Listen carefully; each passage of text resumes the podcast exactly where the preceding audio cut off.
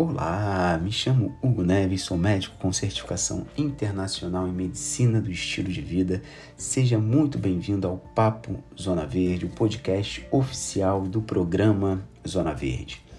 No episódio de hoje, eu gostaria de comentar sobre um pensamento que mudou a minha forma de encarar o dia e também tem ajudado muitos dos pacientes que me acompanhado.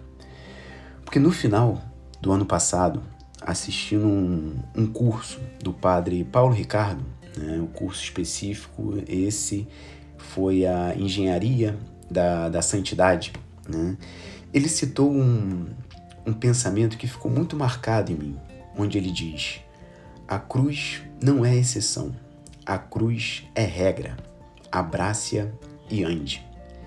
Confesso que a primeira impressão que eu tive foi de, de estranheza, foi aquela sensação de, de discordância, no sentido, pô, calma aí, a, a vida não é para ser esse, esse peso, como se eu estivesse carregando uma, uma cruz o tempo inteiro, né?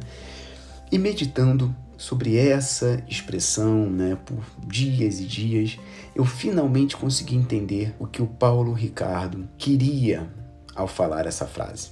Eu entendi que o que pesa na nossa vida hoje não é a quantidade de tarefas diárias, e sim as tarefas que nós exercemos sem assimilar o sentido.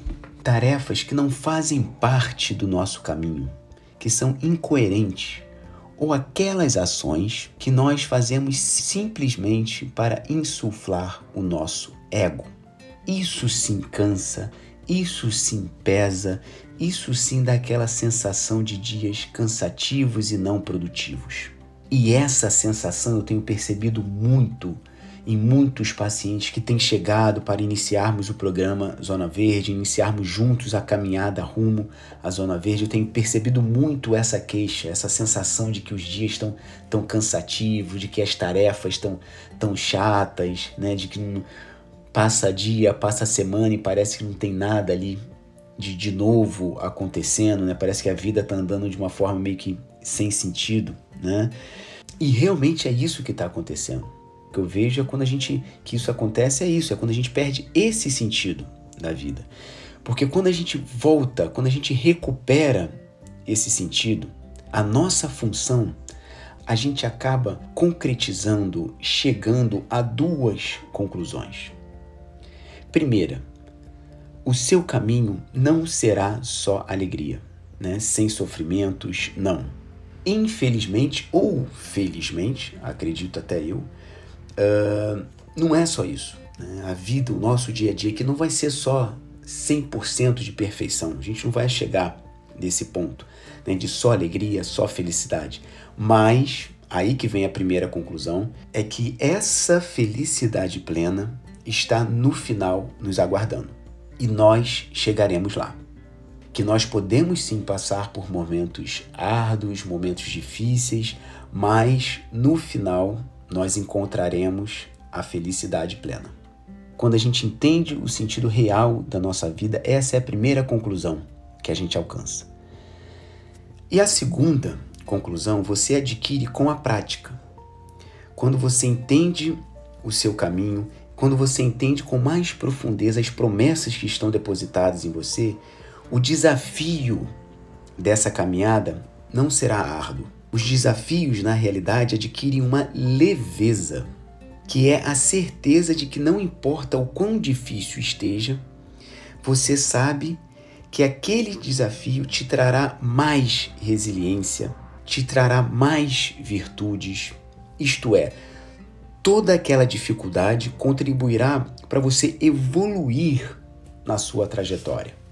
E são esses desafios que realmente fazem parte da sua caminhada, que você precisa superá-los. Esses sim são a sua cruz.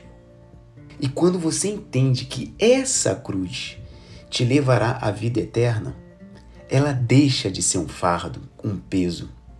Pelo contrário, você entende que ali estão as missões que Deus convocou.